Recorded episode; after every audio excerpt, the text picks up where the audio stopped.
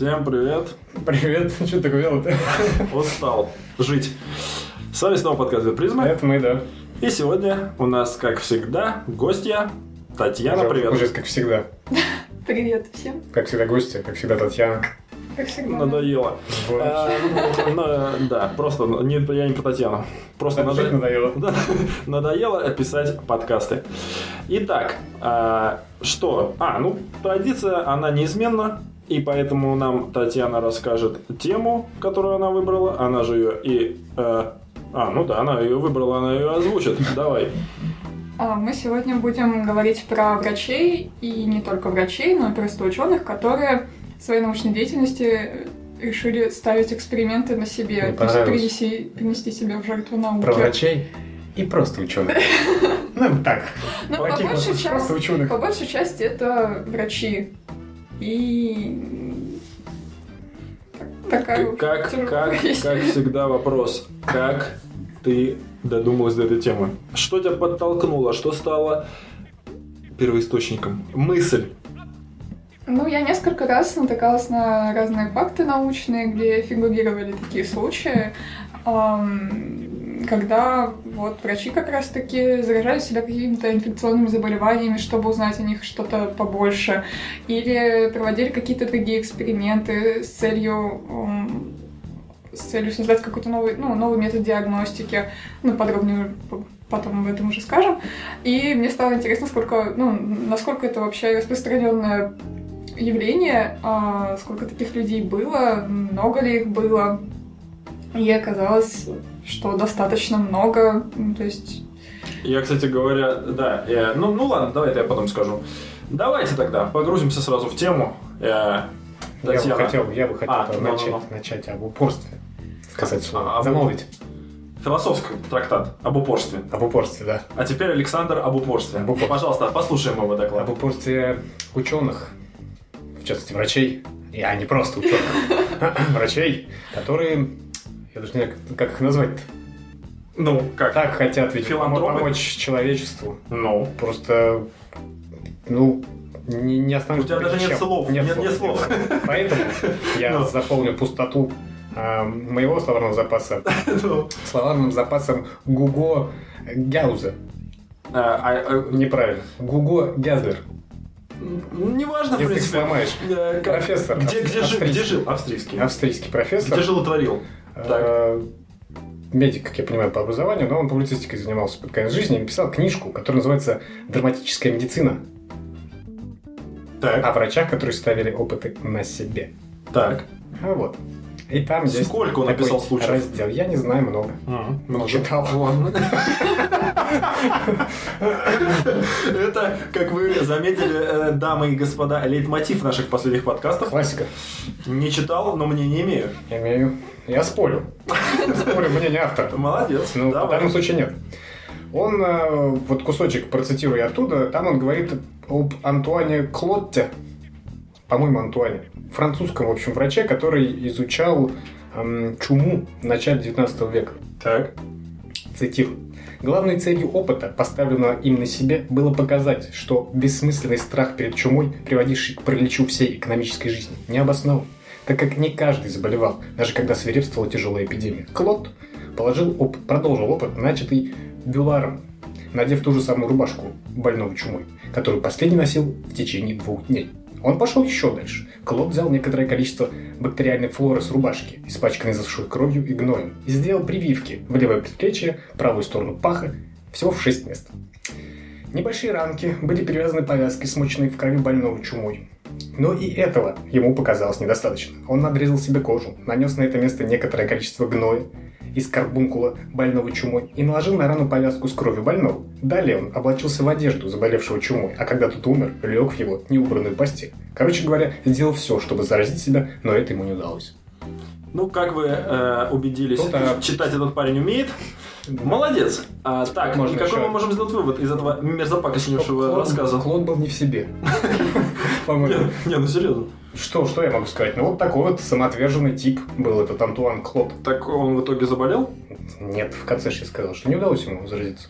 А тот, вот, с которого он Тот, снял? который умер, умер. Не своей смертью. А чумы? Неплохо. А так ну и что? Ну, если, ну, ты прочитал, я, имею в виду к чему? О, Вот самоотверженность. Автор. Хотел сказать. Либо, либо. В чем предпосылки? Зачем это? Тщеславие. Но не в данном конкретном случае, конечно. Вот. Но в общем. Чтобы Это- новое лекарство, чтобы тебя на пьедестал поставили почета, чтобы ты был медик от медицины с больших букв М. Все. Да, да, да. Как мы говорили, ну, Либо чтобы действительно помочь людям. вот. А тут хочется Или же ради любопытства. Все, я закончил. Так это совокупность факторов. Помнишь, как мы в каком-то подкасте древнем говорили про то, что не бывает э, этих... м, заклинил слово... э, Альтруистов? Альтруистов, да, да, да, да. Вот это, мне кажется, из этой же серии. То есть, по-любому, ты... Это совокупность двух факторов. Ты классно делаешь что-то для других, Вопрос Но в и том, для о чем он себя. думал в этот момент. По большому счету, мы этого знать не можем, поэтому в истории он остался как странный мужик, который делает все, чтобы заболеть чумой. как молодец. Так, ну ладно. Почему? Я думаю, что мы просто попозже поговорим, когда дойдем до времени, когда м, когда врачи вот экспериментировали Мгм. таким образом. А, там было очень много врачей, которые пытались заразить себя чумой и преследовали разные цели при этом. То есть уже это разные доста- цели. Достаточно большая тема. Ну, я полагаю, что, наверное, да. Кого-то так достал уже лечить чумных бо- больных, наверное, что он хотел совершить суицид посредством чумы, Мгм. Но при этом прослыв неплохим ученым. видимо. Так, Я Продолжим. боюсь, мы не узнаем. К сожалению, да. Ну, Ну давайте начнем с первого какого-нибудь, с- а, которого мы помним, С мы истоков. чтим с истоков. Э, истоки- истоками считается эксперимент Санторио Санторио. Это врач, э, анатом-физиолог итальянский, который жил в 16-17 веке. И его эксперимент своеобразно продолжался на протяжении 30 лет. Он касался м, исследования обмена веществ, то есть он э, несколько раз в день взвешивал себя, при этом э, также взвешивал все, что поступало и выходило из его организма. Интересный опыт. А, при этом еще он э, эм, делал акцент на дыхании, исследовал, э, ну, исследовал дыхание, исследовал испарение с кожи, то есть взаимосвязь от веса, как это влияет на вес человека. И издал после всего этого эксперимента первый труд э, по обмену веществ «De статика медицина» э, 1614 года. При этом в какой-то степени этот эксперимент ну, идет и сейчас. А, То есть есть несколько научных групп, объединенных. Которые тоже взвешивают все. Они еще более, ну, больше взяли факторов, то есть они взвешиваются, измеряют пульс, по-моему, давление. То есть все эти факторы, они учитываются, так как сейчас с помощью технологии проще обрабатывать большие объемы информации, все это собира- собирается, статистически обрабатывается, и можно исследовать влияние каких-то факторов там, на здоровье, и все это понятно. очень важно. Вот. А, это- Мне вот интересно, а как он э, мерил испарение с кожи в 16 веке? Да, он не то, что мерил испарение с кожи, но он как бы уделял это внимание и тоже исследовал вот значимость этого. А. Точно не знаю, я вот знаю именно про опыт вот, эм, со взвешиванием. То есть он как-то переоборудовал свое кресло и кровати в весы. Интересно. Хитрый. Да, очень хитрый. Он, к тому же, еще один из изобретателей ртутного термометра. Вот. То есть он такой Нормальный очень мужик. нормальный мужик. Подытожил, это Вот. неплохо. Это один из... К вопросу о мужиках. А есть ли в списке женщины? Мне не попадались, кстати. Понятно. Значит, сегодня о мужиках. Я, я, кстати, имею объяснение этому. Так, э, дело в том, что большинство таких экспериментов совершались в 19 веке, и уже в 20 веке они, в принципе, пошли на спад, потому что э, имела больше вес доказательная медицина, а когда один человек ставит опыт на себе же, а, то соблюдать э, каноны доказательной медицины достаточно сложно. А во времена вот, там, 18-19 века женщин ученых по понятным причинам было достаточно мало, и Не допускали. Их не допускали. до Так, Ваня, ты хочешь да. сказать, что э, ни до, ни после нету никаких э, задокументированных источников опытов над собой кем-либо? Ни до, ни после чего. Ну, тем- ты сказала, в основном это происходило в 17 18 да, или 18-19 Нет, это в смысле в 19 веке их большинство. Ну, их очень много, скажем так. В 20 веке тоже достаточно много, но уже там где-то со времен Первой мировой войны, вот около того времени они уже идут на спад, и сейчас это очень нераспространенное явление. А почему не было до того? Ну вот, э, потому что болезней не было таких, не было нечего изучать было, еще медицина в принципе не, не раскрылась. Ну, я думаю, там? да, потому что, в принципе, большая часть э, таких экспериментов связана с инфекционными заболеваниями. Мгм. А надо было понять, что это именно инфекционное заболевание, и что они себя представляют примерно, и на основе чего вообще экспериментировать. Вот. Понятно. Ну, едем дальше, Естественно. наверное. По... ну, Будем, наверное, опираться на временную хронологию. А, Дальше у нас век э, 18 Это так быстро мы скакнули. То есть да, в том веке уже Так, все. Ну, 16 век, да, 16-17 век, э, там больше я не, не встречала. Возможно, кто-нибудь в комментариях напишет мне и сообщит еще о ком-то, кого я пропустила. Э, Или вот в книге, про которую Александр сказал, «Драматическая медицина», возможно, еще описано. Я, к сожалению, тоже не читала, я узнала о ней в последний момент. Э, И надеюсь, этот пробел восполнить. Вот. Возможно, там и в более ранних веках что-то было. Мы ждем от тебя тогда комментарий в стиле Андриана. А, такой пост на 1500 знаков. Минимум. А Что ты пропустила? Я могу просто книгу туда, наверное, ставить. Да-да-да, это было, кстати, круто. Ну да. Ну, Вот. эм, мы идем на 18 век, да. Да. А, Физиология, опять-таки. Уильям Старк – это английский физиолог, а, и он тоже а, исследовал питание.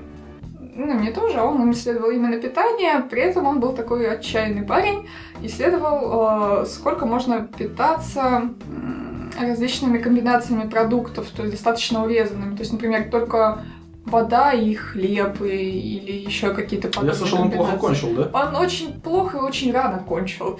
Он умер э, в 30 лет, там 29, по-моему, э, тогда, когда неделю, по-моему, питался медом и сыром честер. Ясно. Не стоит. Что доказывает, что эти сыромоноеды это парни с, э, так сказать, незавидной судьбой. Мгм. Ну, сыро по этим вот сыроеды моно, которые вот едят только помидоры, например, Ну, да. едят только огурцы и говорят, Ну- ой, такой прилив сил. Но, Там понимаешь, у него, у него просто- были более экстремальные комбинации. Слушай, а на помидорах сидеть неделю, это как тебе? Экстремально? Достаточно экстремально для тебя? Слушай, ну неделю на помидорах это как бы одно. Хорошо, две. А в принципе, если ты сыроед и ешь только овощи, то ну нормально. А он там комбинирует там масло, хлеб и... А чё, любимая еда в России? Ещё. Масло с хлебом. Хлеб с маслом и водой запить. И все. И больше ничего. Хватит. Так а чё А что хватит? еще нужно Да, действительно. Русскому человеку, более, ну, только запить э, это, 100 грамм. Квасом.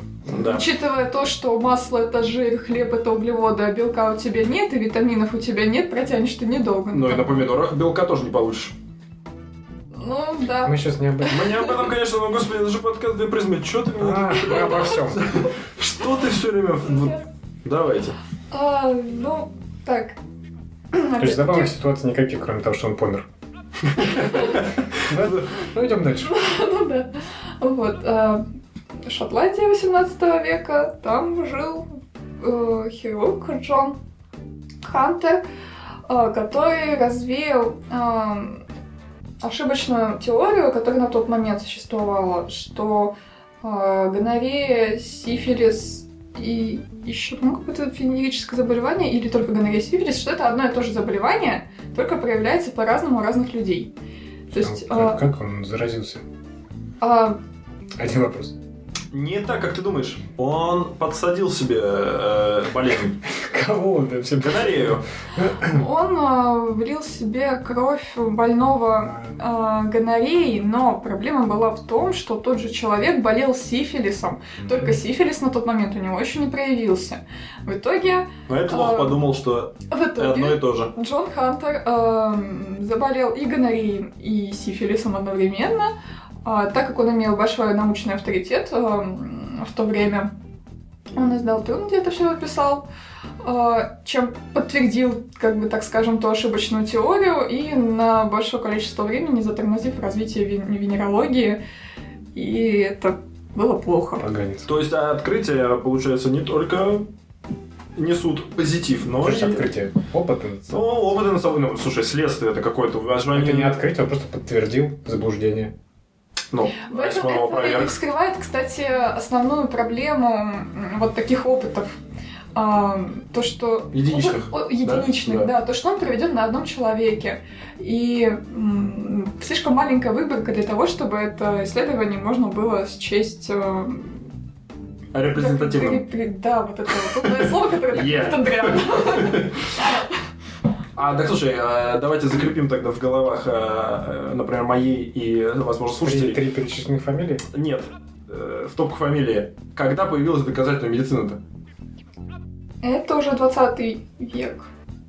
Какой хотя бы там вот рубеж?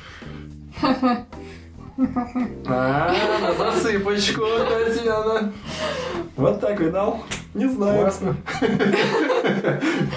Фанат медицины. Ну ладно, мучить уже. Но ладно, то, шучу. Что доказательная но... медицина, она состоит из нескольких, ну, скажем так, пунктов э, нескольких методов, и так как они появлялись, я полагаю, что в разное время, угу. одной такой даты назвать нельзя. Понял. Мне так кажется.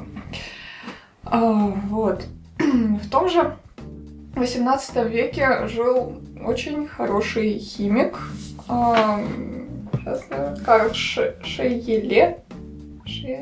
Шиель, Шиеле. Специально себе поставила ударение все равно ошиблась. Он а, был химиком-фармацевтом, жил и работал в Швеции, хотя по происхождению был немец. И очень много исследований важных э, проводил, открыл кислород, открыл э, марганцовку, еще много соединений, но имел достаточно дурацкую привычку пробовать все на вкус. Ребенок в душе был. Да. Все ну, видимо, все да.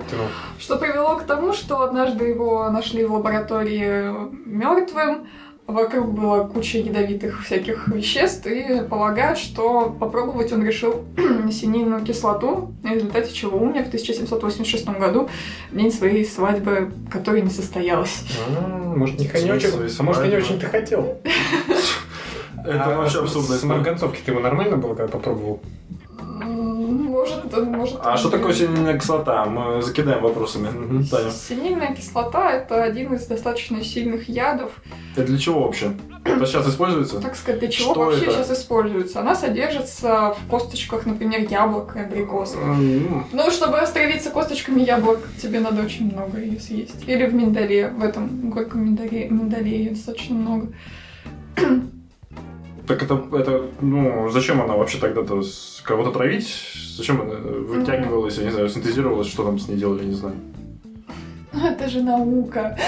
А, это просто побочный Просто выделить эффект. как чистое вещество. А узнать, что оно из себя представляет, потом уже понять, как его можно использовать. Да, зачем его при, принимать тогда, я просто не знаю. Ну, хотелось ему все попробовать в этом мире. он знал, что оно ядовитое? А, ну да, на дворе стоял 1700... Э, какой 86 86 я хотел сказать 68 ну, Почти запомнил. Закрепил сейчас, так? Молодец. А невеста, а невеста так и не дождалась. Да. Ну, тут переходим уже к 19 веку. Что-то 18 век тоже как-то оказался не сильно об этом мы еще уточним, когда ты книжку да, прочтешь, да? да? да Поэтому не будем загадывать. Я еще уточню. Вот, в 19 веке уже есть, так скажем, где разгуляться. А, и тут уже начались исследования как раз таки инфекционных заболеваний. И одним из э, первых, которое было в начале века совершено, это и не, не одно причем, были вот исследования, связанные с чумой как раз-таки. А, первым ее исследовал... Чумовые исследования, которые называют обычно. Исследовал английский военный врач Уайт. Он вместе с войском Наполеона был в Александрии, а, где ну, в то время началась эпидемия чумы. И он а, извлек гной из бубонной железы больной женщины, которая... Какой железы? Ну, Пупоны — это такие, короче, раздутые лимфатические узлы, которые при чуме появляются. А что передернуло? Ну, Вот. А, Втер себе, короче, это содержимое в левое бедро, а, сделал потом надрез на правом плече, внес туда гной, и на восьмой день он заболел чумой и умер. О его мотивации тоже ничего не известно, да? Почему? Он же знал уже, или чума вообще не было? Не, ну, как совсем неизученное было заболевание. Ну, я думаю, что Или мало... ему, или ему бубоны понравились просто. Просто надо было, надо было понять, каким, каким именно образом оно передается. Так он же втер тебя и в рану, и в бедро. Надо было что-то одно попробовать сначала тогда, нет? Чтобы систему какую-то выбрать. я, я тоже немножко не понял его. Еще б хотя, с- кто, съел бы, да выпил. хотя кто его поймет, сказал Наполеон, и похоронил его просто. Да. Вот. А, кстати, получается, что по разным источникам это в разное время произошло, потому что в одном из источников в 1798 году это было, и это, по-моему, как раз таки описано в той книге, вот, про которую ты говорил. А в другом источнике 1802 год фигурирует. Ну, 4 года разницы, я думаю, что Неважно. Для этого. не там- слишком важно. Суть в Время том, было что, тогда что это было начало... Плюс, начало-. Вот, в том же году э, военный врач французской армии Рене Джинет повторил опыт Уайта. Там Э, так же плачевно. Они вообще между собой как-то были связаны. Они читали труды чужие и так так далее. Не было, не было трудов, видимо, никаких. Тут есть одна важная деталь. А Он то таких внес, много наберется, э, содержимое гнойного, гнойного нарыва в трещинку на коже, но при этом тщательно промыл ее водой с мылом. И болезни в этом случае не наступило. Сначала внес, потом промыл. Да. Вот это уже похоже на опыт. На гигиену. То есть он уже, уже как-то усовершенствовал этот опыт. А, Вот. Дальше, 30 лет спустя, э, другой французский врач, Белар, который служил в Египте, э, как раз-таки осуществил опыт э, вот с рубашкой. То есть он носил рубашку больного чумой 48 часов, при этом не чувствовал никаких симптомов, чего-либо другого. Но все же спустя два дня об- обнаружил на среднем пальце левой руки маленькую опухоль, ну, которая напоминала фурункул. Ну, это по его описанию. Вот. При этом он, кстати, предлагал на французской комиссии по борьбе с чумой проводить опыты на приговоренных к смерти. Это гуманно. Это гуманно. Это практично. Это, и дешево. Не то чтобы гуманно. Ну, как бы для того, чтобы добиться согласия заключенных, им предоставлялась возможность помилования. И, Если выживет. Ну, да. Такой вопрос э, о чуме. Ну, Чума, чумовой вопрос. так. Рубрика. Чумовые Чумовой. вопросы. Ну, А, В итоге это этот Клод, который я вспоминал. Нет, я не об этом. По- Про чуму, чисто про чуму.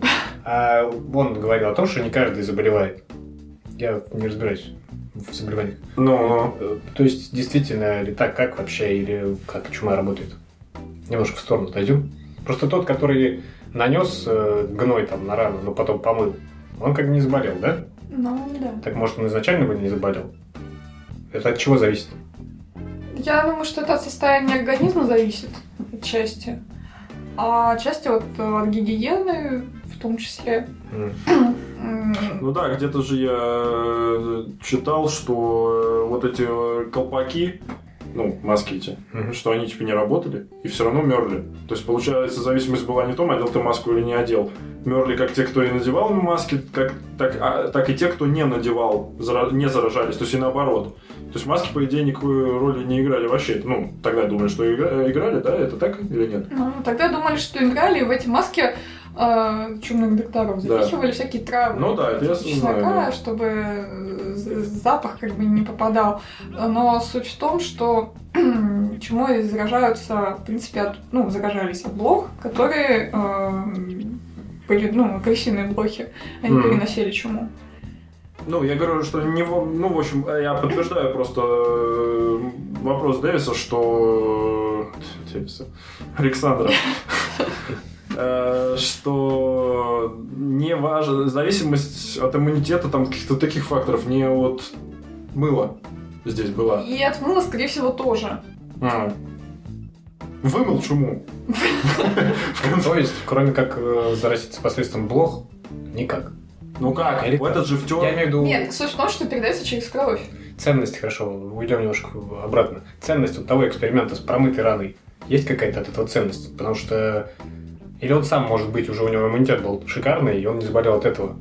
А если не помыл, то как все бы не заболел. Мы не знаем, но я думаю, что, что все-таки ценность в том, что стоило промывать раны и не оставлять их в таком, ну, Хорошо, а состоянии. А если кто-то другой, кто потенциально мог заболеть, каком мы не знаем, и заболел, возможно, но раны промывал.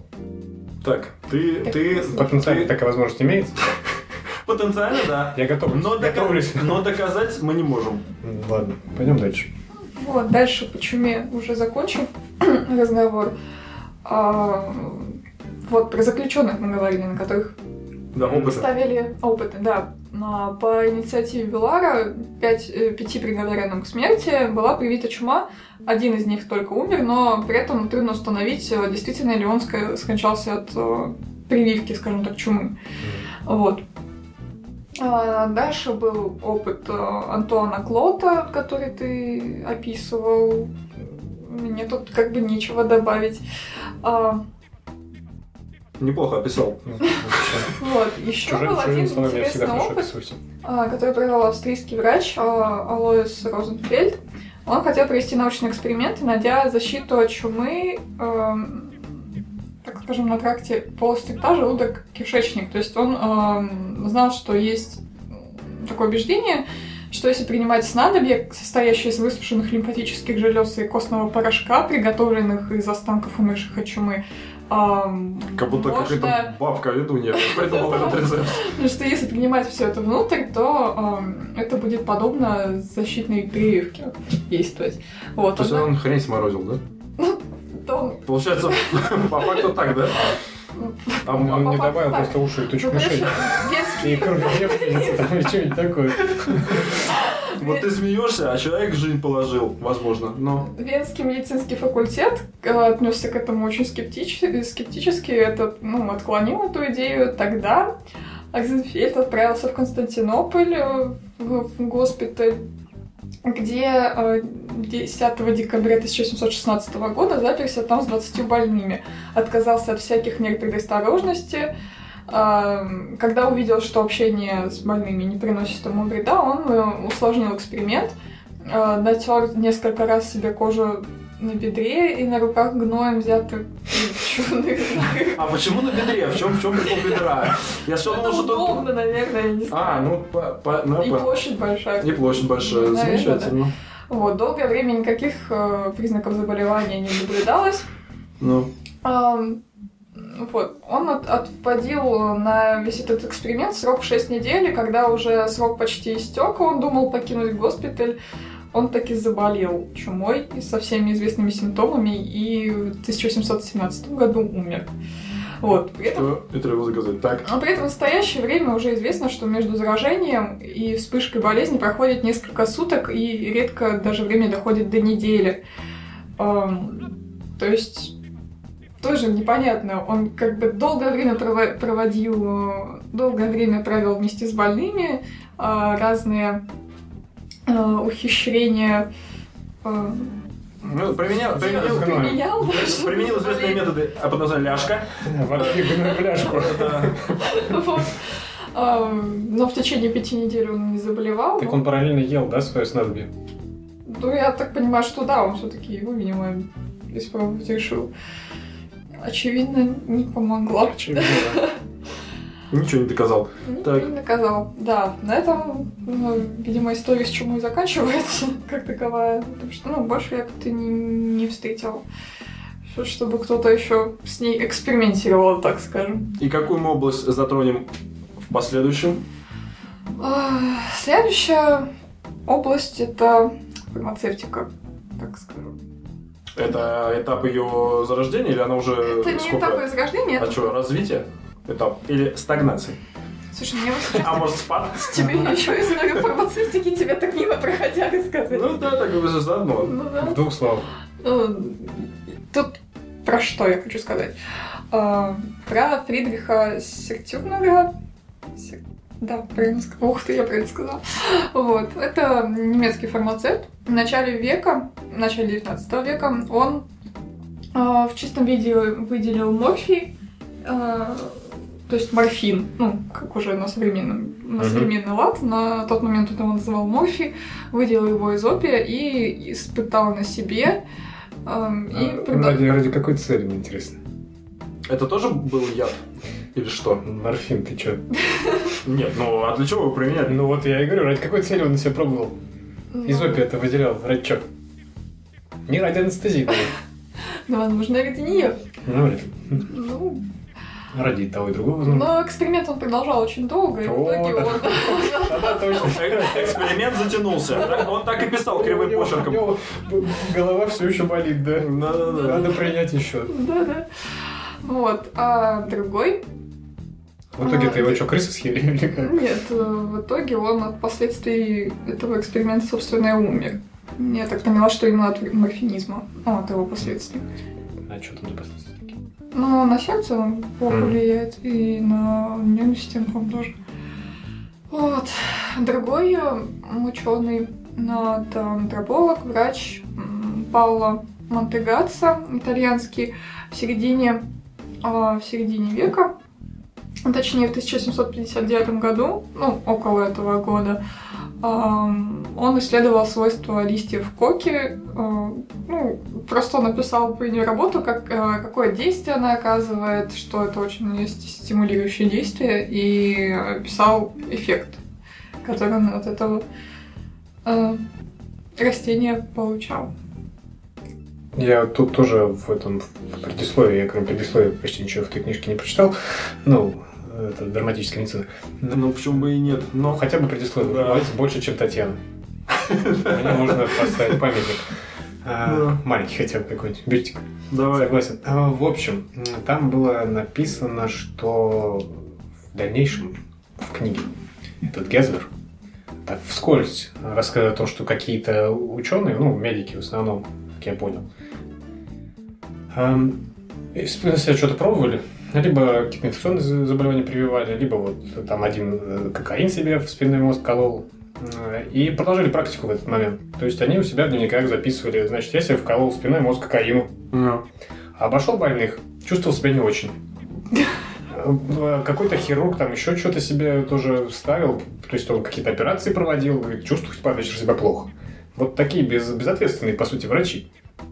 Ну, они не знали о последствиях. Ради чего? Не, ну как бы, ну когда ты вкладываешь себе в спинной мозг кокаин, наверное, ты понимаешь, что что-то. Если ты запишешь в конечном счете, что что-то не так с тобой. Навряд ли тебе стоит идти к больным. Ну, видишь, он же не операцию делал, он просто обходил веселенький, хороший такой больных. не, ну это там про вот эти, а может они еще чем-нибудь себя инфицировали, тоже ходили. Не, ну это вряд ли. Таких мы пока не слышали. И вряд ли нет. услышим. Дальше. А почему бы и нет? Почему бы и нет? Вот, опять э, тема питания всплывает. Два ученых-физиолога, Иоганн Ранки и Макс э, Рубнер, они пытались питаться одним мясом, из чего, собственно, сделали вывод, что питаться одним мясом – это не самая хорошая идея. Но лучше наверняка, чем, Чем мед тот. с сыром. Да-да-да-да-да, потому что эти-то нам не умерли. Нет, эти просто, видимо, вовремя, вовремя остановились. Вот. А, А долго питались-то они неизвестно. не, не видела. А какой вывод-то у них? Что-нибудь там было? Что, что у них там случилось, не отказало орган? Скорее всего, от питания мясом на- наступает авитаминоз. Банально. Мгм. Потому что большинство витаминов, они все-таки содержатся во всяких продуктах растительного происхождения. Ам, Так, ну тут один из таких наиболее выдающихся Фриков. фриков, да. От медицины. При этом а, прекрасный ученый Ян Трикинье, а, физиолог, анатом, и вообще много- можно очень долго перечислять о том, а, кем он являлся. Это чешский ученый. Он очень любил испытывать на себе лекарства. Различные слабительные средства, рвотные средства. Он установил... Особенно любимые были. Особенно любил слабители вместе с животным. Это просто такая вечеринка у него была. начал, он начал этим заниматься, по-моему, еще со, со времен студенчества. Ну Вот, э, он установил различия действия э, алкоголя и эфира. Испытывал опий, э, испытывал камфору, причем по ее поводу а, делал записи в дневнике, то есть а, что какой он эффект от нее получает, потом он ну, как-то вколол себе слишком большое количество, а, делал обход больных, потом упал в обморок, полчаса пролежал в обмороке, а потом, как ни в чем не бывало, пошел домой и чувствовал Это то, о чем ты и говорил. Ну да. Пол- Полностью.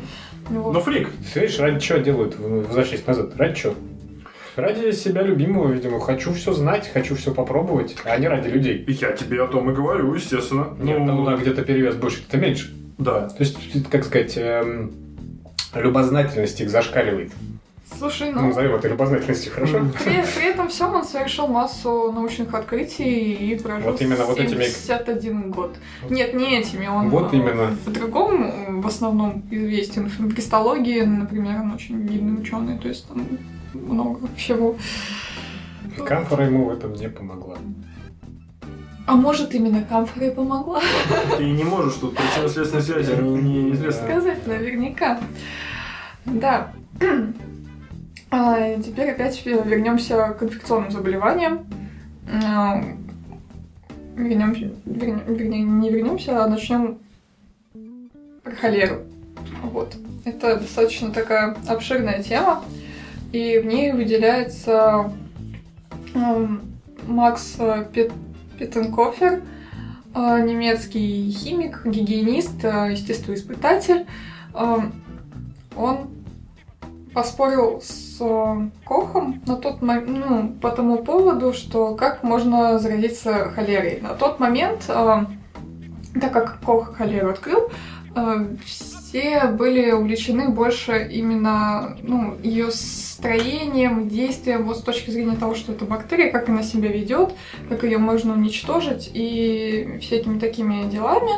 А Петтенкофер заметил, как гигиенист, что надо обращать внимание на то, как она эпидемиологически распространяется, что не во всех городах происходят вспышки, и от чего это вообще зависит. Вот. И началось это с того, что он изучал э, почву и почвенные воды по отношению к инфекционным э, болезням, написал на эту тему несколько книг и установил возможность распространения тифа и холеры через почвенные воды. И вот, собственно, про спор... Подожди, он почву ел, что ли? Причем здесь на себя-то эксперимент? Тут не про почву, тут про воду. А пил воду? А, ну, Чем закончился, собственно, спор с э, Робертом Кохом? Тем, что Петтенкофер э, выпил э, ну, стакан культуры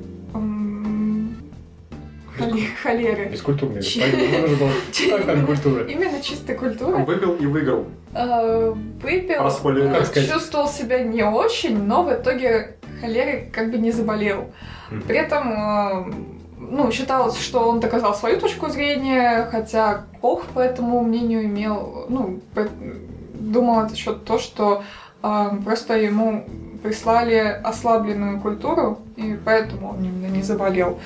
Эм, И потом этот опыт еще повторял Илья Мечников в Париже и несколько еще других ученых. Вот, чем это важно было?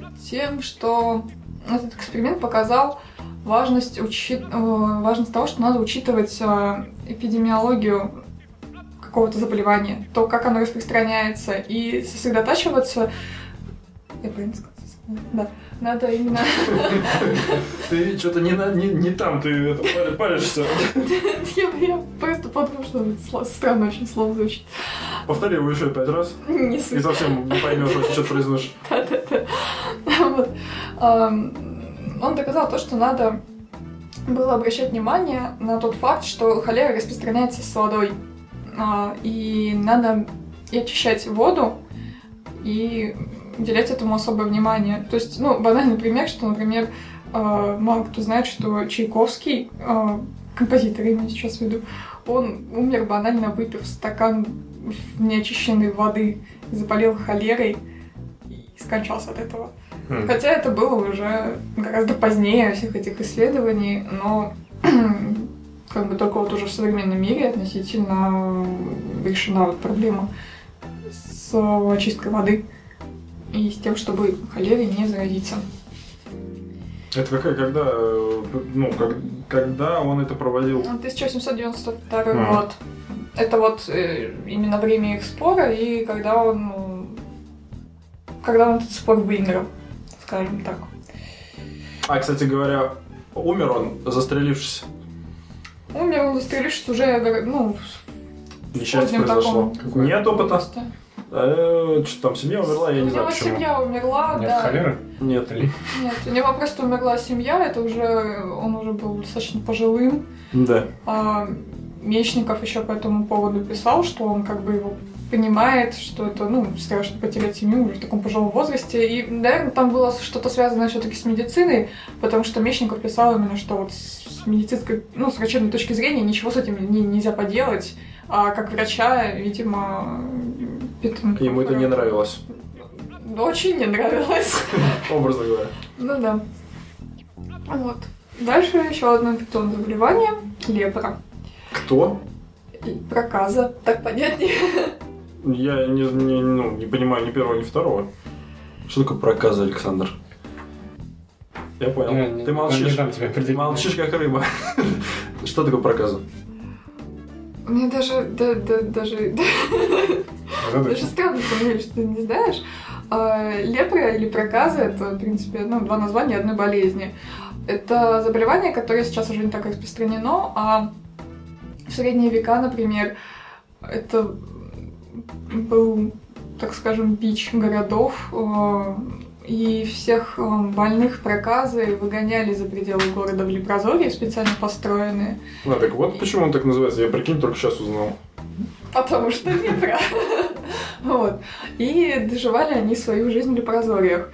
А, пров- Проблема изучения лепры, она заключалась в том, что было тоже не очень понятно, как она передается.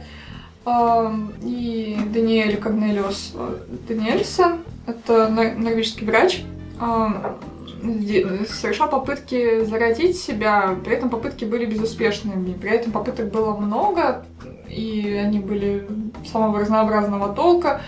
А, И вместе с ним при этом экспериментировали еще, по-моему, его коллеги. Вот, заразить им себя не удалось. А, Уже позднее выяснилось, э, что лепра очень... У нее очень долгий период, когда она никак себя не проявляет. То есть только через десятилетия она может Мгм. себя проявить. А- Так что это, что это, так что, что это? это как, Чем она, выражается? как она, как она, как она выглядит? Как она, Как, как она классически прокаженный. Да. Из лепрозория. Плохо. И чувствует себя, видимо, тоже. Да. Не, ну серьезно, я вообще не... А это сейчас как-то, это где-то вообще что-то в новостях показывают, вот тут э, лепрой заболел, мол, народ. Что это? Я Сейчас уже известно, что заразиться ей достаточно тяжело. А, Так это что, это сыпь какая-то, Как это гной растет откуда-то, что происходит? Растет. Она поражает нервы в основном. И начинается все с конечностей, то есть с... э, То есть периферических- внутреннее периферических заболевание. Это ну, ну, внутреннее заболевание, да. А, очень долго не могли понять, да, как оно передается, и очень долго не могли найти животное, которое им болеет, чтобы какие-то опыты можно было вставить в попытках найти способ э, излечения. И А что его искать-то взял и заразил? Ну, заражали только мыши, там обычные лабораторные, они лепрой не болеют. И болеет человек и броненосец. Интересный выбор Да. заболевания. Да. Там четырехпояс- Такой бред. Четырехпоясный, по-моему, броненосец. А, еще это важно уточнить. То есть эти Да, они разные. Ты так посмотрела, как ты мог не знать другие виды броненосцев? Типа того. Ну, я знала. То есть зараженные люди были поцарапаны броненосцами этими или как? Нет, броненосцы На- напугали, зара- да? заражали просто... э, Он, он тут ни, ни при чем. Он тут, то В есть природе он не болел. в природе он как бы не, не был связан с людьми. Это ж сколько надо было перебрать животных, чтобы дойти до броненосца. Я, я- я сам не тоже, знаю. тоже не знаю, как это случилось. Мне кажется, это То есть он сразу после страуса чувствуешь, что да? Большая тема отдельного подкаста, как люди нашли броненосцы. Четырех как? Что-то как по- поезд. ну, Четырехпоясного броненосца никакого либо там. Так, ну нашли они, значит, вы что, заразили? Заразили, Так. да. Броненосец заболел. Это очень веселая история, я понимаю. В исторической, с исторической точки зрения особенно. Так. Ну все, А, конец истории. Все, Броненосец заболел. конец истории. То есть заболел, так и не а Даниэль? Корнелиус Даниэльсон не заболел. Как же, как заражаются-то? История просто. люди-то как заражаются? Плюсов. Почему? Откуда? Если не броненосец нападает, то как? Не, не Да какой броненосец нападает? Броненосца заразили. Я понял. Он Я это уже понял. Мне хочется знать, откуда через, лезет. через кровь, потому что сейчас, ну, в принципе, в развитых странах больных э, лепрой достаточно мало. А, Но при этом они не лечатся вот именно в стационарах. То есть, ну, до какого-то момента они могут лечиться в стационарах, а дальше уже они лечатся амбулаторно, то есть находятся дома, а при этом их родные имеют крайне низкие шансы заболеть. Ну, Она лечится нормально сейчас. при соблюдении условий. Ну, лечится, по-моему, нормально, да. Ну, по мере, лечится. Да, ей поражает она, да, кожу и вот периферическую нервную систему. Там такие есть ну, специфические признаки появляются. Но просто раньше она наводила ужас на людей. м, Ну, все эти прокаженные в черных балахонах. Да, да, да, их выгоняли из города ритуально. Но они все, все время изображаются в эм, кинематографе, по крайней мере, страшными очень. Ну, поэтому они прячут капюшон, что у них все лицо в каких-то... Львиная морда называется Львиная лицо, а, ну вот, да, такого спе- специфического вида. И это, ну, такой симптом уже далеко зашедшей лепры. М. Вот, скажем так. И больных лепрой так ритуально, скажем, скажем так, хоронили в древности, то есть совершали какой-то обряд и отправляли в лепрозорий, что родственники с ним уже прощались, как с умершим. При этом человек был жив, мог жить там достаточно долго, но где-то вот там за городом, где-то вот там далеко. То есть это не конкретное заведение было, это просто поселочек небольших прокаженных. Ну, это лепрозорий. Это как бы конкретное заведение с конкретной целью содержать там больных лепрой. М. По лесу они не болтались. Не болтались. Не, может, какие-нибудь болтались. Ладно, пойдемте дальше. Броненосцы болтались по лесу. Четырехпоясный, ну. А, дальше у нас... И не у нас, слава богу. Я сифилис. смотрю, я смотрю, ты разошлась после предыдущей темы. На шуточки. Ну, Ай, Сифилис. э, С сифилисом связана такая история. Опровержение еще одного связанного с ним мифа. То есть один миф мы уже разобрали, что сифилис и гонорея это одно и то же заболевание. Мгм. Считали раньше, что это так было. А вот. А другой миф был связан с тем, что а, один ученый, Озиас, разработал, скажем так, метод сифилизации по аналогии с заражением а, коровьей оспой в качестве вакцины от ну, настоящей оспы. Вот. Он подумал, что если прививать доброкачественную оспу больным, ну, не больным, а з- доброкачественную оспу здоровым людям, то они будут иметь а, иммунитет к... Господи, какая оспа, сифилис? я что-то просто настолько погрузился, смотря тебе в рот, как ты рассказываешь, короче говоря, что даже вообще... Знаешь, шо сифилис, шо оспа, давай дальше. с оспой закончили, это просто аналогия. Сифилис, вот. То я, да, я что-то ушла. То есть он прививал сифилис здоровым людям. Он, не, не то что при- прививал, он предложил метод э, сифилизации, то есть прививок здоровым людям, которые относились к группе риска, ам, материала от тех больных, у которых сифилис протекал в доброкачественной форме. А группа риска это работницы публичных домов и моряки. Ну, наверное, да. Вот. А сифилис может протекать в какой-то там хорошей форме? Ну, видимо, да. Я не углублялась в то, как протекает сифилис. Ну, ну, То есть он себя привил, в общем, формы да? В этом заключается его. А, Доблестный он поступок. не- это не его доблестный поступок. У, Ага. него, у него не очень доблестный поступок был на самом деле. Он предложил этот метод и полагал, что таким образом можно создать иммунитет у здоровых людей против сифилиса. Мгм. Вот, вот по аналогии с а, прививкой коровьей оспы. А, при этом предло... ну, предложение само и опыты на добровольцах вызвали споры в медицинском научном сообществе во Франции. И для опровержения этой идеи молодой врач э, Карл Линде... Линдеман, э, кстати, русский, э, Карл Иванович, по-любому. Да-да-да. по крайней мере, из Российской империи. Э, Знаем мы этих Линдманов. В 1751 году он ввел себе в разрез на руке выделение от больного а, и через несколько недель заболел сифилисом в тяжелой форме, при этом отказывался от всякого лечения. А оно было?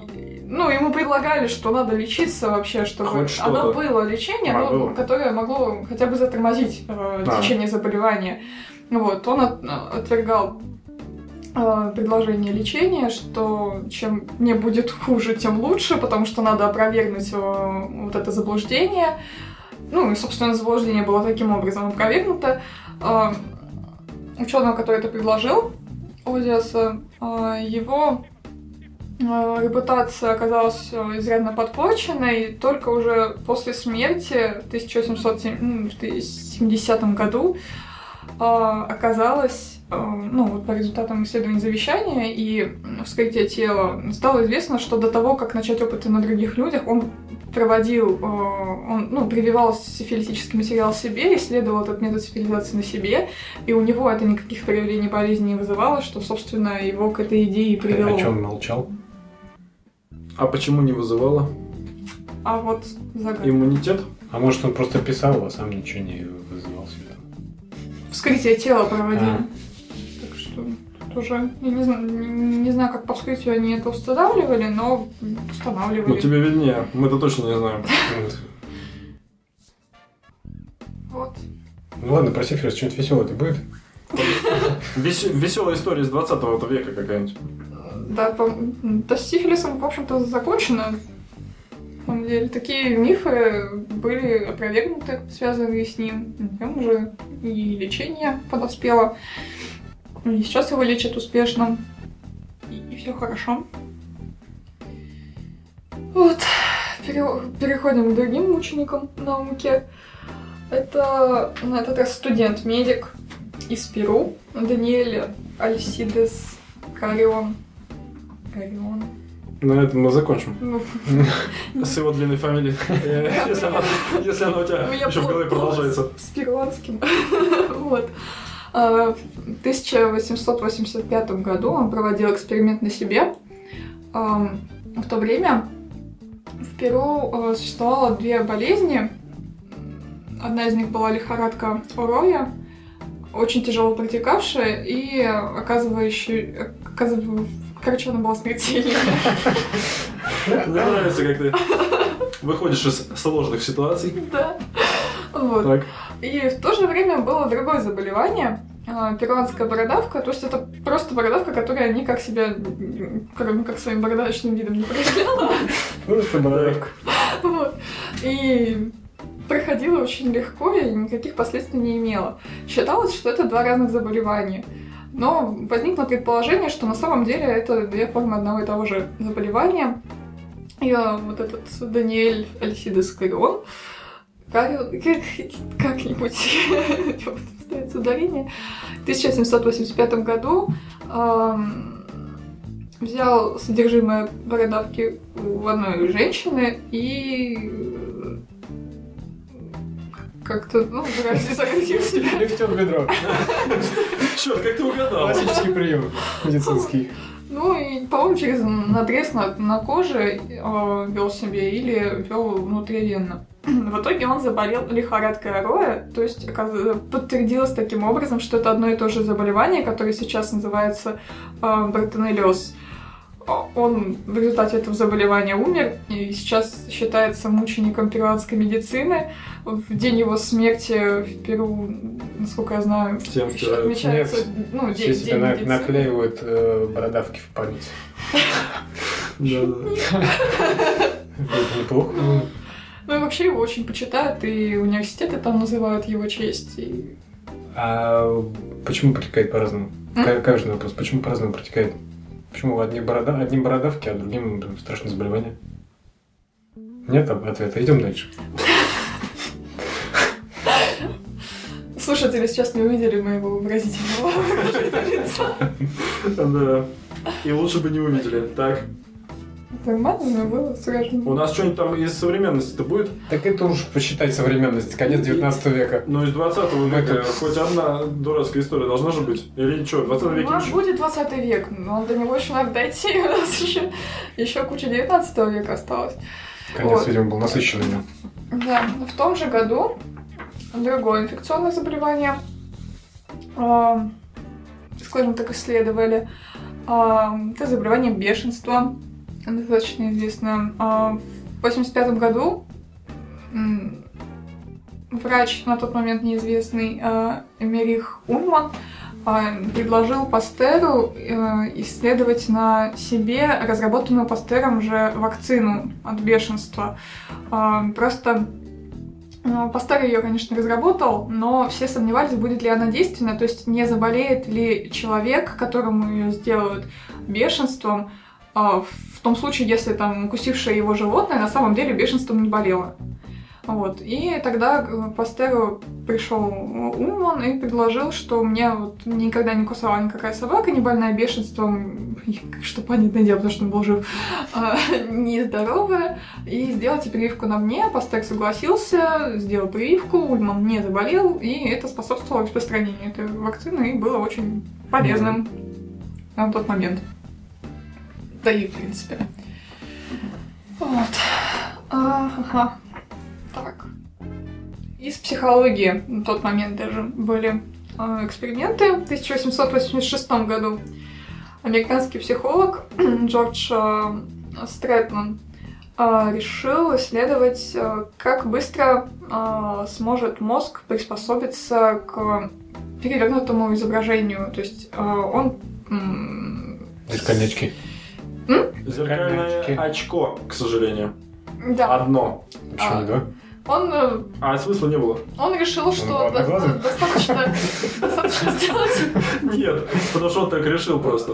достаточно сделать одну линзу, которая будет переворачивать изображение, а второй гр- глаз просто держать закрытым. А если и тот один перевернут, а другой нормальный? Мозг подстроится, неважно. Под, под, ну, Он, по- да, э, в течение нескольких дней он так ходил. э, Там первые 3-4 дня ему было достаточно трудно, но потом мозг действительно привык, освоился, Через 8 дней, как сейчас помню. и он, да, смог По нормально все выполнять. Потом, причем, когда он эту линзу снял, кстати, это называется инвертоскоп, вот, э, снял эту штуку, и мозг перестраивался обратно, тоже в течение какого-то времени, но быстрее, чем до этого. Видимо, потому Мгм. что было уже знакомо. На- наученный уже. М? Наученный был. Да, да, да. Вот, кстати, это единственное по психологии исследование, которое я нашла. Но Один, это даже, один вопрос. это даже не психология. Польза. Так. Да, психология как-то с натяжкой. Но он был психологом. Но психология, да, с натяжкой. Польза-то и была от этого какая-нибудь? Или то, то, что появился термин э, в Доказать? науке инвертоскоп.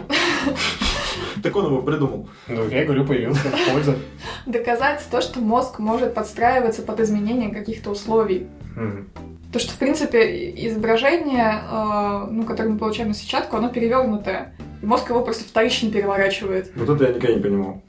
Зачем? Что зачем? Зачем? э, почему мы его видим вот так, а почему он его обратно Ну, переворачивает? ход лучей, потому что такой.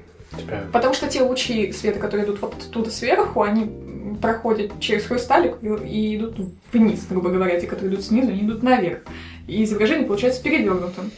Как много Через открытий. линзу точно так же происходит, когда свет светит. Все тоже он переворачивается как бы. Да, ты откуда знаешь? Да, с линзами я жгу муравьев постоянно.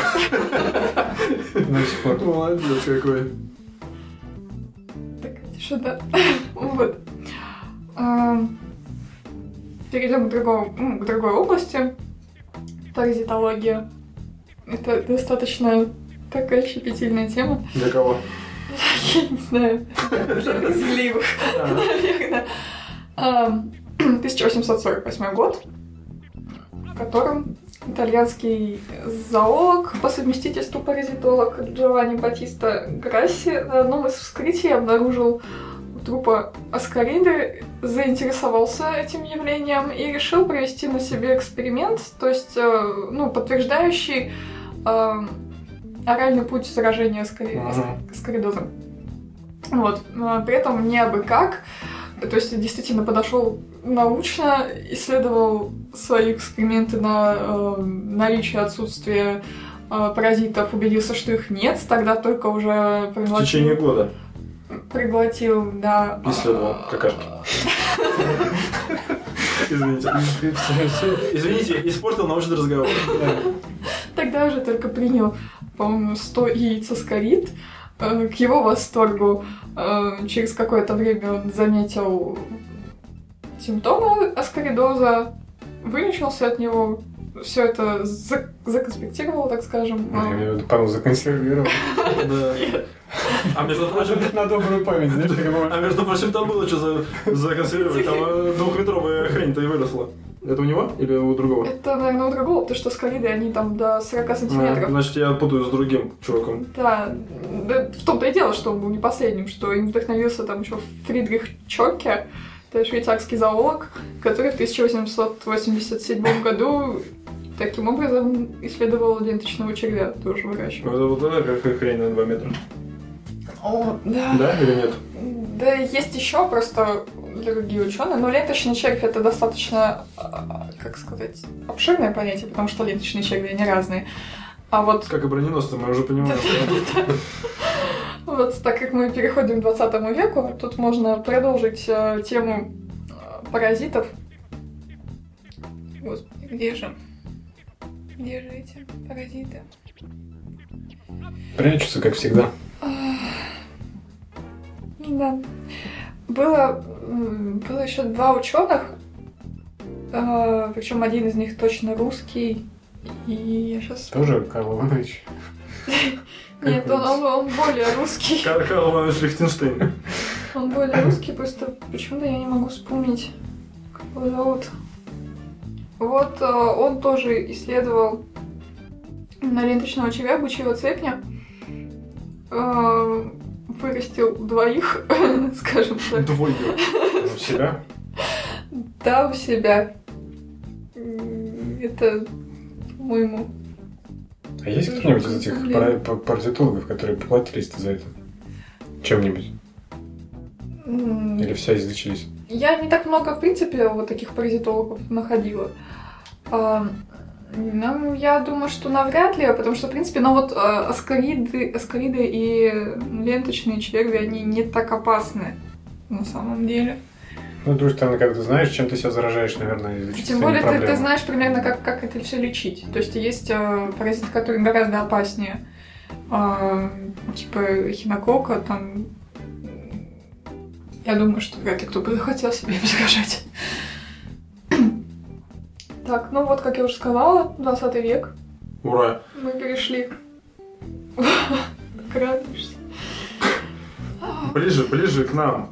Как-то понятней. Не будет э, лепрозориев, там всяких масок чумных. Давай. Просто, да. Ну, лепрозориев не будет, но всякие неприятные вещи тоже будут. А, Например, то, как опровергали инфекционную природу пелагры. Это заболевание, которое а, является витаминозом, а, то есть не хватает одного определенного витамина. И ученый Джозеф а, Гольдберг, Голь- Гольдбергер Господи, почему у вас такие фамилии? В 1916 году эм, решил вот опровергнуть то, что это инфекционное заболевание, вместе с 15 коллегами э, брал материал от больных, э, то есть там кровь, волосы, ногти, там всякие чешуйки кожи, короче, всякие вот такие Они неприятные вещи. Да, они подмешивали их в еду и ели. В итоге Господи, оказалось, ребята. что они не заразились, тем самым подтвердив, что это не инфекционное заболевание. А, Вот. Также в 20 веке исследовали действие ядов и противоядий. То есть, например, врач Роджер Смит из Америки в 1944 году исследовал действие яда курары. Он за это чуть, чуть не поплатился жизнью, так как это паралитический яд, ему парализовало горло, а, потом ему стало тяжело дышать, он какое-то время продолжал эксперимент, потом в итоге ему ну, начали уже оказывать помощь. А, есть таким образом хотел изучить его действия более подробно, понять, как он действует, и, в принципе, потом его стали применять в медицине, ну, естественно, гораздо более меньших дозах. Для чего? А, при операциях, ну, по-моему, для расслабления мышц живота, что ли, ну, вот при операциях. Хм. В таком, в таком варианте. Вот. А другой врач, Жак э, Понто, Понто из Швейцарии в 1939 году э, исследовал действие сыворотки, ну, сыворотки противоядия против яда гадюки. И, так скажем, сам сделал, сам опробовал, э, позволил ужалить себя трем черным гадюкам, и, собственно, тем, что он выжил, э, использовал свою сыворотку, он подтвердил то, что она действенна. В общем, трем. Наверняка, что... Ну, видимо, да. Ну, по-моему, три, три раза он там просто это делал. Трем. И это, кстати, не единственный раз, когда изучали действие ядов. То есть э, были, э, ну, гораздо раньше, правда, в 17 веках, э, Франческо Редди, например, это врач э, придворный был, который интересовался наукой и выдвинул идею, что змеиная желчь и слюна не опасны, так как не ядовитые, что яд выделяется из зубов змеи. До этого полагали, что в принципе ядовитые не зубы, а вообще желчь змеи. То есть никто не шарил вообще в этом, в этом А все. что? Вот. Поэтому их так и боялись. Изложил эту идею в своей книге, и хотя он не имел представления о том, что яд выделяется в ядовитых железах, а его догадка оказалась правильной, и чтобы ее доказать, он вместе... Какой год? Это 17 век. А, я думал, что это 20 уже. Это, да, это такая отсылочка назад немножко. Так змею до этого не вскрывали? Не ковыряли? Зубы не сверлили? Не ломали, где яд? Где? Да. Ну, чтобы доказать свою э, гипотезу, он вместе со своим ассистентом провел на себе ряд опытов.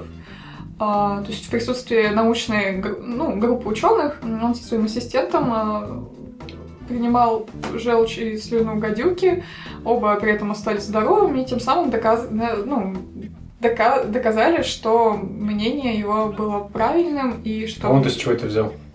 Откуда он мнение такое вывел? Гипотеза. Эмпирическим путем, наверное. Она- Сначала там эксперименты съел, потом я думаю, надо искать где. Последним пунктом было зуб съесть. Я не знаю, как, ну, в принципе, как он предположить, если он не вскрывал змею? Как можно предположить, что яд у нее в зубе? Ну, не в зубе, а из зуба как бы поступает в кровь человека. Потому что она кусает. И, то, и после этого человек, э, ну, как бы заболевает, скажем так. Наверное, Ну, а поэтому. В принципе, об этом может догадаться. Вырвав какой-нибудь гадюки зуб. Ну, и чтоб она кусила. Что опять выглядит? Забавно. Так. Ну ладно. А, При этом э, его помощник, когда, когда начали все равно сомневаться, ну, в, об- в общем, в принципе, этот опыт он подтвердился, да, но э, некот- ряд ученых, они сомневались в том, что он был проведен правильно, а, потому что думали, что Франческо Редди принял противоядие до, до, до этого эксперимента, и таким образом яд, который был в желчи и слюне, не смог оказать действие. А, Но его помощник а, Якоб Строце заявил, что проглотит столько желчи ядовитых змей, сколько будет угодно противникам Редди. Вот, проделал э, на себе опыт со слюной гадюки также. Э, при всех присутствующих э, несколько раз его повторял. И тоже, в принципе, подтвердил, ну, как бы под- подтвердил этим эту идею. Но тут стоит заметить, что делал он это немного другим образом. Он брал змею, обмывал ее пасти зубы вином и затем выпивал вино. А, Это он уже... проблема, Так проблема, кричал, что выпью сколько хотите, там уже выпивших. про- проблема в том, что Уже обмыв ее зубы вином и выпив хотите, выпью. Проблема, в том, что, в принципе, он мог умереть, если бы у него э, на губах или во рту оказалась ранка, через которую яд, яд мог бы проникнуть в кровь. То есть зубы накапало бы все равно. То есть он мог бы вполне, да, М. того. Интересная мысль. Да. Вот. Еще, например, ну, уже касательно 20 века исследования э, русского исследователя Павловского, э, который занимался вопросом о ядовитых животных и э, услышал, что э, на юге России водится тарантул, и услышал про тот случай, когда э, от укуса тарантула умер солдат. Заинтересовался этой темой и вместе э, с профессором Штейном в 1920, э, 1929 году выполнил опыт. Э, То есть тут уже даже не они выполнили опыт на себе, тут э, надо сказать спасибо студенту-медику, который на это все согласился. М. Вот, то есть еще один студент-медик у нас фигурирует. Он согласился ради эксперимента посадить тарантула себе на грудь. Опыт повторяли несколько раз. Оказалось, что, в принципе, паук просто не в состоянии прокусить кожу человека. Он ее может только поцарапать. Но при этом, как бы, человек не умирает, яд э, толком не поступает в кровь, но даже того, что он царапает только там роговой слой кожи, хватает того, чтобы вызвать раздражение, сильную боль и воспаление. То есть укус тарантула не смертелен. То есть он, он не может толком укусить. Но это не значит, что не смертельно. Яд его... Не, ну в смысле, если он не может укусить. Но это не, то- не значит, Не, что не смертельно. укус, ну, то есть бу- будем где-нибудь гулять, тарантула встретим, не страшно, нужно не бояться, да? Ну да. Но яд смертельный. Ну, яд, да. Но яд даже, то есть, э, несмотря на то, что ну, часть кожи, которая была поражена, да, вот поцарапана была небольшой, то есть это вот только, ну, самый верхний слой кожи. А, несмотря на это, все равно там появились ярко-красные полосы на коже, началось воспаление, это причиняло сильную боль и, ну, в общем, было достаточно неприятно. Ну, не весь такой, да. И, кстати, вот про этого солдата, который умер от укуса тарантула, это потом уже оказалось, что это неправда. Ну, потом. То есть это не тарантул. Или не солдат. Или не умер. Неизвестно. Да, на- научно. У нас все научно. Так. Вот. А, Один очень а, отчаянный такой э, эксперимент на себе провел Ален а, Бомбар. Вот, это врач, биолог и путешественник э, французский, который заинтересовался тем, что э, люди, которые терпят кораблекрушение, умирают не... а, Ну, умирают спустя непродолжительное время после того, как оказываются э, ну, в океане. Мгм. То есть, в принципе, не проходит там, ну, проходит три дня где-то, а они уже умирают, и хотя от недостатка воды и еды они должны были бы умереть гораздо позже. И он э, решил на себе испытать, что это вообще такое, э, и в одиночку на резиновой лодке пересек Атлантический океан. Вот что, кстати, Всё. вот что, кстати, из разряда психологии. Потому что Да, Вот. кстати, кстати, правильно заметил. Да, питался рыбой и планктоном и понял, что, в принципе, люди умирают от отчаяния, а вовсе не от того, что им не хватает воды и еды. Что, в принципе, он, да, он там похудел на 25 килограмм, у него уровень гемоглобина там приближался к критическому, выглядел он ужасно. Ну, да. и Ну, это- от э, пе- пе- перед, если люди обильно начнут пить соленую воду, нет? Не ускорит процесс ли? чего? Ум- Умирание. Ну, как ускорит? Ну, я и говорю, что он подумал, что люди как-то слишком быстро умирают. Ну, он не пил соленую воду. Он нет, потому что он мужик. А обычные люди? Не, не за три дня. Это ты что? Это... А, они с ведрами. Ответ нет. Ну, согласись, да. Это сколько надо пить соленую воду? Несколько недель, Ну, ты, наверное. э, ты понимаешь, что все равно люди, которые... Они, человек, когда попадает, да, вот в океан, он же понимает, что нельзя пить соленую воду. Не все. он, скорее всего, не будет ее пить. А если у тебя воды нету, и ты там как бы... Короче, какое-то время ее не будешь пить. И ты умираешь все равно раньше, чем если бы ты умер от недостатка воды. Ну, сомнительно как-то. Ну, не ты, ну, я... Я-то... Да-да, и сифилиса у нас тоже нет, так что все, что вы слышали, не про нас. Ну, так то есть, ну сколько он плыл-то там, пересек он Атлантику на надувной лодке? Шесть- 60 дней или сколько-то столько. Что-то ну, как-то... Что-то, ну да, долго. Но Не, там уже... бра- бравый мужик точно. Естественно, он от отчаяния нигде не умрет. У него был с собой, по-моему, запас, ну, сухпайок, который задокументировали, что он не был открыт. Вот. Но когда он уже причалил, скажем так, он был уже в критическом состоянии, это очень сильно сказалось на его здоровье. И то есть единственный вывод, который он сделал, это отчаяние. Ну, это то, что, да, то, что люди оказываются в таком положении, что они именно своими настроениями, скажем так, загоняют себя в могилу. Ну, в принципе, можно сказать, что о чем-то подобном Виктор Франкл уже, да, ну, по-моему, Да. псих- психолог в концлагере писал, Мгм. что те люди, которые оказывались в концлагере и теряли смысл жизни, то есть они не понимали, ну, за- зачем им жить, они быстрее умирали. Есть какой-то тема, как там, выученная... Беспомощность. Да, что такое, когда как бы... Ну. Ну, я престарел, проводили тесты, э, два этажа, на одном, это мы в подкасте рассказывали, я рассказал в каком-то подкасте. Два этажа, значит, престарелые, в одном им э, дают делать все что угодно, эти медсестры там и все, кто занимается персоналом, другом контролируют жестко, во сколько они едят. Кровать они не трогают, ничего не дают делать самим, все за них делают. В общем, там они как-то быстрее помирали, я не знаю, сколько это длился опыт. Но когда человек находится в беспомощном состоянии, то есть он ну, не знает, что сделать вообще, то он быстрее сгибается. Да. Но в Франкла там была другая немножко мысль, что там э, заключенных в концлагере заставляли, ну, например, просто перетаскивать камни, просто с места на место. И они не видели в этом смысла. И когда человек не может для себя определить смысл какого-то действия, э, он, ну, так скажем, впадает в депрессию и... Франкл он же и вывел понимает, свою эту технику-то работы с пациентами логотерапию. Да. А в смысле, в принципе, существования. И там, как людей он спасал э, в концлагерях, там было несколько психологов каких-то. И коллективно втихаря спасали людей посредством того, что они находили для людей смысл, для каждого свой. Там кого-то кто-то ждал за эти территории концлагеря, еще что-то там, какие-то родные, и, ну, для каждого это свое что-то было, и это помогало им жить дальше. Да. Вот. То есть подтверждается То есть, да. эта теория. Ну, скажем, да.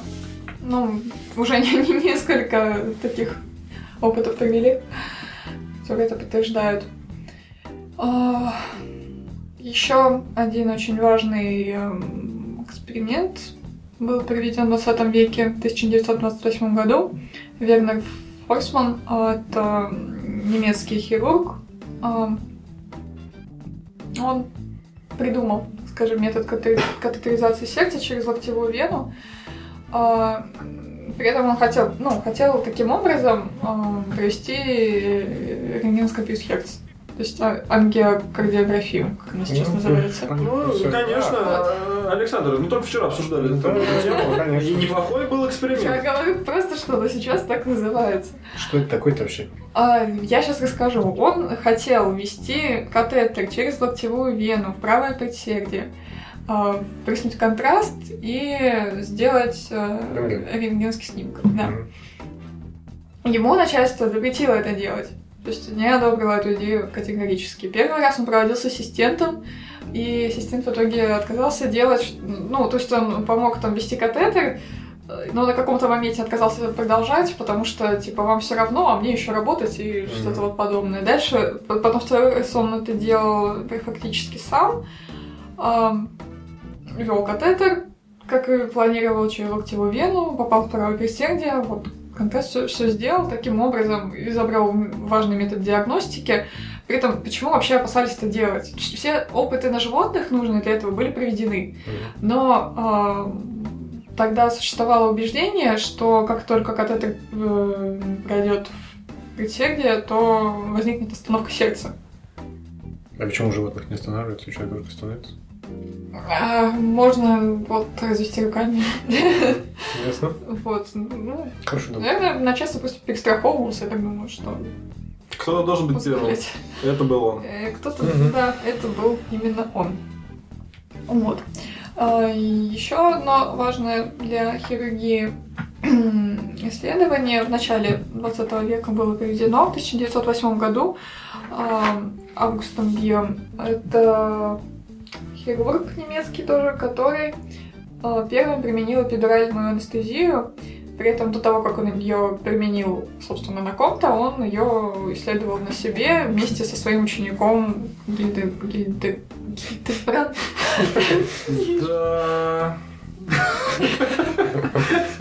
Да. Давай, выговори. это что за анестезия такая? Верхних этих покров кожи, что? Это как-то... Нет, э, эпидуральная... Периферальная? э, Не от слова эпидермис. Нет, не от слова эпидермис, а от слова дура. Ну. Дура, матер, ну, дура матер это твердая мозговая оболочка. Вот. И вводится в ту область, собственно, анестетик, вот, которая в области поясницы делается анестезия. мгм. Ну, знаешь, наверное, да, часто она так может даже где-то всплывать в сериалах, например, говорят. Вот, беременным ее делают а, достаточно часто. Вот это оно. Мгм. Это все, это все о ней. Так. Ага. Дальше будем. Что, у нас кончились события 20 века? Нет, они не кончились. А пора бы кончаться уже. Если бы они кончились. Ну, тоже продол- продолжим тему хиру- хирургии. Вот. А, Есть такое понятие самохирургия. Вот. Оно обозначает достаточно такой об- об- обширный пласт явлений. То есть это как какие-то психические отклонения, когда люди сами на себе проводят операции просто потому, что они ненормальные. Но есть еще Врачи или бытовые операции кухонным ножом. это и то, и то туда входит. Вот. операции. Есть еще просто отдельный раздел, это абдоминальная вот такая самохирургия. А, абдоминальная, то есть, ну, связанная с областью живота. Мгм. Вот.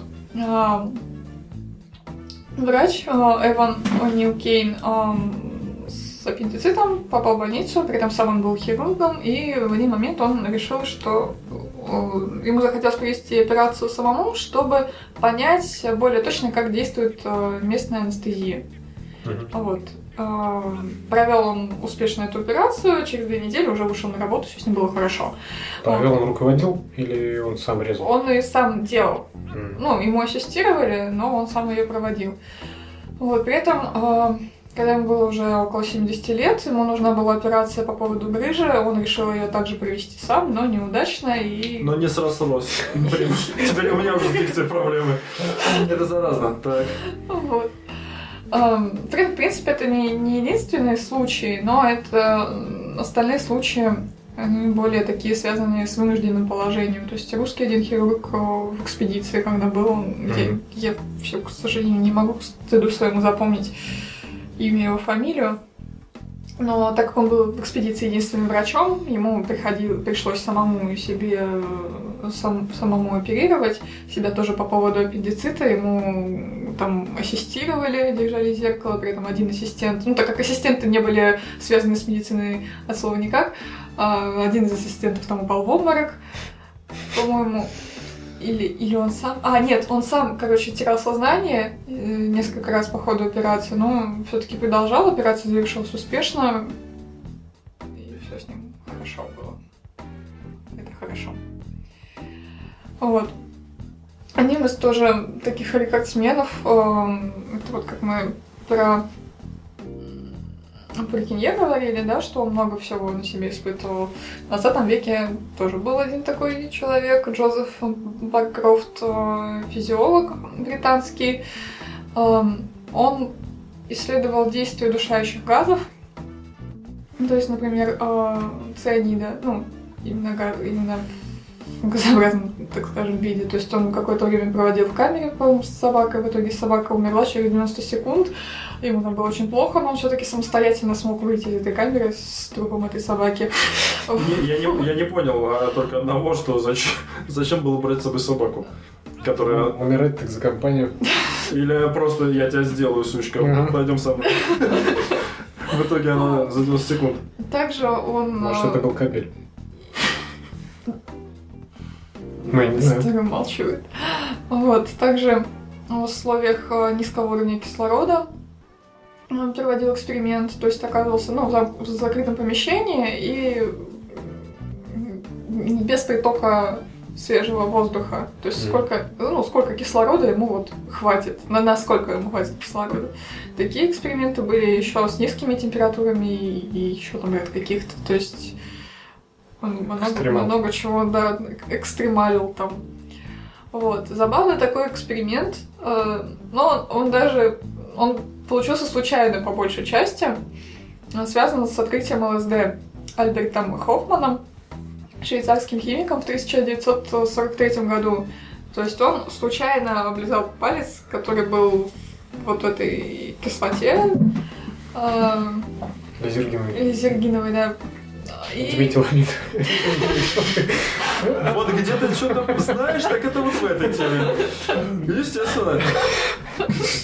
Кто бы, кто бы, кто бы Это все удивился. литература 60-х. Ну Да, да, я так и понял. чем. Я-то знаю. Вот. Но он это сделал случайно, испытал вполне известные ощущения. Он, э, больше скажу, он поехал на велосипеде домой, Нет, вот еще не поняв, что как-то испытывает эти про ощущения, велосипед это было потом. Это уже уже, другой раз? это уже другой раз. А. Он намеренно и принял. И поехал на велосипеде домой. И поэтому хиппи называли это вот этот день, когда он этот эксперимент сошел, как день, день велосипеда. В 20-х числах. Да-да-да. День велосипеда. Вот. И он очень много ее исследовал. Так потом он исследовал так, что я с ним интервью смотрел, он уже где-то в, в Норвегии, он где-то там доживал в каком-то домике на отшибе, и у него интервью брали, естественно, по поводу ЛСД, а он такой, ему было 98, по-моему, лет уже, Э, и он такой говорит, вот, ну, я, говорит, последний раз принимал в 90 лет. Ну, он очень расстроился вообще, когда не- незаконно признали Ну, естественно. вещество. Ну да, естественно. Естественно, он расстроился, видишь, он же открыл, он же Открыл. тащился. Так ему было радостно. Тут взяли и открыли. Но его это не остановило, по ходу дела, раз он в 90 последний раз принимал. Кого вообще что-то останавливает? Зачем я это сказала? Закон останавливает всех. Да, да, да, да, да. Уже более современные такие исследования, это, например, исследование 1984 года, а, совершенное Робертом Уорреном и Барри Маршо, австралийскими учеными, которые вывели, что гастрит, скорее всего, развивается не как какое-то самостоятельное заболевание, а как действие бактерий Helicobacter pylori. Вот, то есть они заметили, что у там, большинства больных гастритом она была и спокойно жила в такой ядреной кислоте, и ей все было хорошо, и они подумали, что, возможно, она является причиной, собственно, гастрита. И Барри Маршалл принял вот культуру Helicobacter pylori, в итоге заработал себе гастрит и Нобелевскую премию. Ну, правда, потом оказалось, что это не единственная причина гастрита, бывают и другие причины гастрита. Бывает, что Helicobacter pylori ну, существует в желудке и без гастрита. То есть тут не наверняка. Но, тем не менее, своим экспериментом они обратили внимание вообще на данный факт, что это важно. И в 2000 в 2005 году они получили Нобелевскую премию. Молодцы такие. В 2005 году получили, то есть это недавно они делали. Они делали это в 1900 Тысяч. в 1984 году. А что так долго думали, что Нобелевку дать? Ну, пока они проводили исследования, пока там еще что-то, пока подтверждение, да, это что долго проходит. Ну, не, не 21 год же.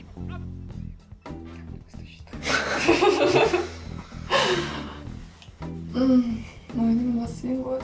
Ну, по-моему, это просто год, когда они начали исследовать. Там М. же не сразу все. Ну, понятно, сначала молчали, говорили, не будем никого говорить, ты это между нами. Говорят, тут никому. Ну что, это самая последняя э, веха в самоистязании ученых? Или у тебя еще что-то есть? Вот в 20 веке я нашла только чуть-чуть там про Кевина Орвина.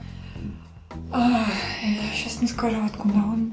Ну, в общем, в 2002 году он уживил себе чип. О, это уже А, интересно. А, это, это Да, он- известный тип. Ну, Ну что, да, что, что, что? он исследовал, может ли происходить взаимодействие между нервными волокнами и ну, к- какое-то э, эле- электричеством, то есть м- может ли вот химическое действие с электрическим как-то взаимодействовать.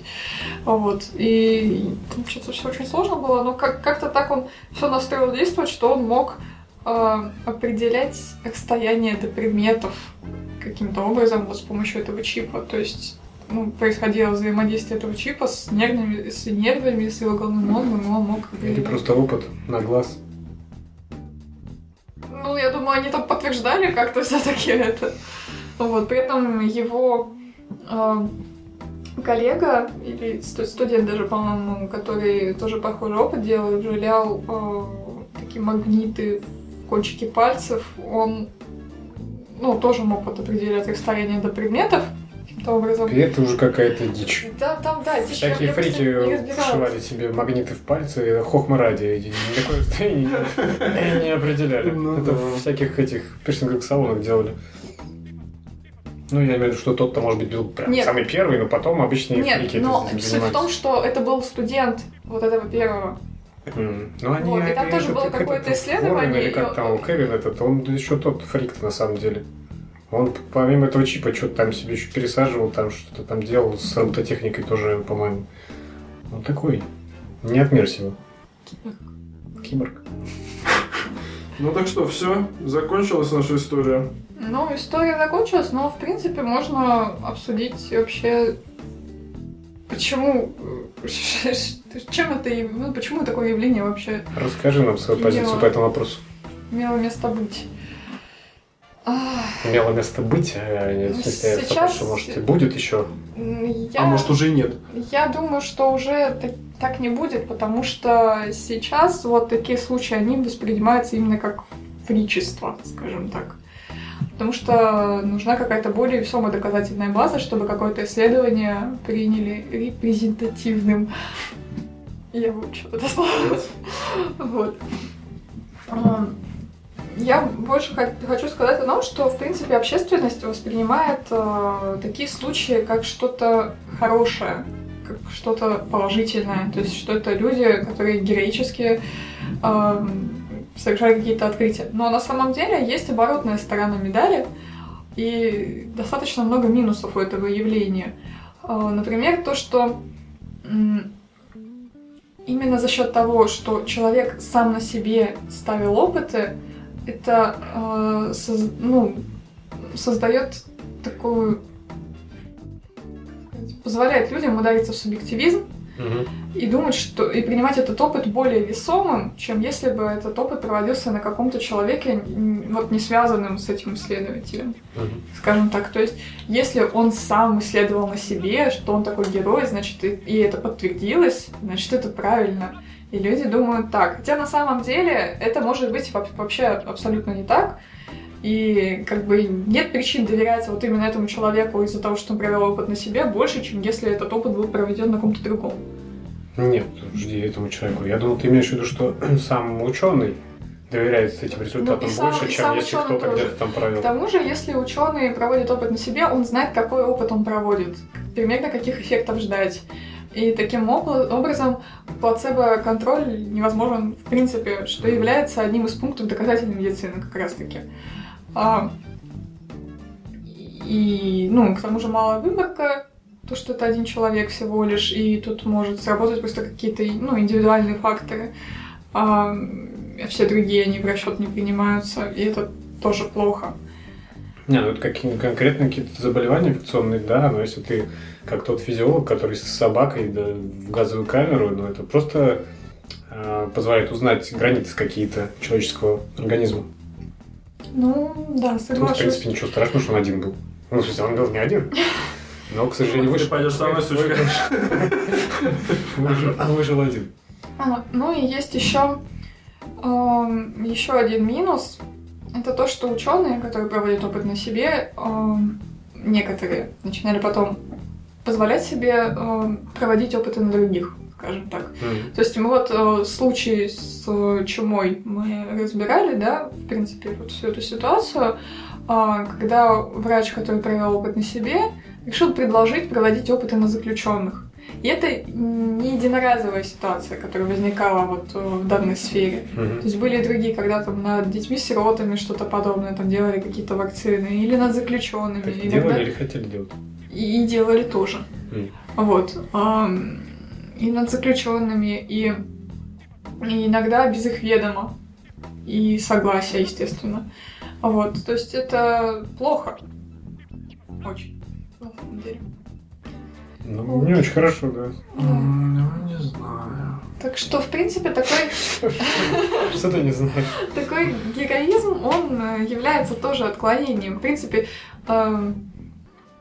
ну, такие герои, то есть люди, которые там бросаются грудью на амбразуру или ставят какие-то страшные опыты на себе для чего-то, ну, вот такие типа альтруисты, они на самом деле маргинальные личности, в принципе, потому что это ненормальное поведение, когда человек ам, забивает на свой инстинкт самосохранения и делает что-то вопреки ему. А разве не тогда человек и превозмогает свою природу и становится еще выше? Превозмогает себя, инстинкт побарывает. Это и есть же Но ты отличие. понимаешь, что если все люди будут так побарывать свой Не, а все никогда не будут. Ну, это и хорошо, Да. да. Кто-то должен шагать вперед, проверять почву, понимаешь? А Остальные уже за ним подтягиваются. Если там нормально, то это если утонул, другой Да. пойдем. Притом им-то не надо над собой себя, над собой измываться. Да я думаю, что по большому счету многие из них руководствовались действительно, я не знаю, какой-нибудь такой не самоотдачей какой-то, не альтруизмом вовсе.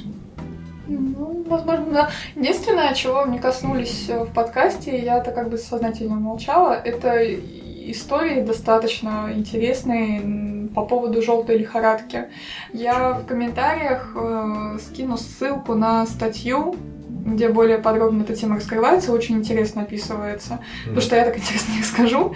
Вот. А, Но эта тема, ну, как бы эта статья, она связана с этим подкастом. Вот, поэтому слушатели смогут ее прочитать. Да. Всем спасибо за прослушивание и пока. Всего доброго, пока.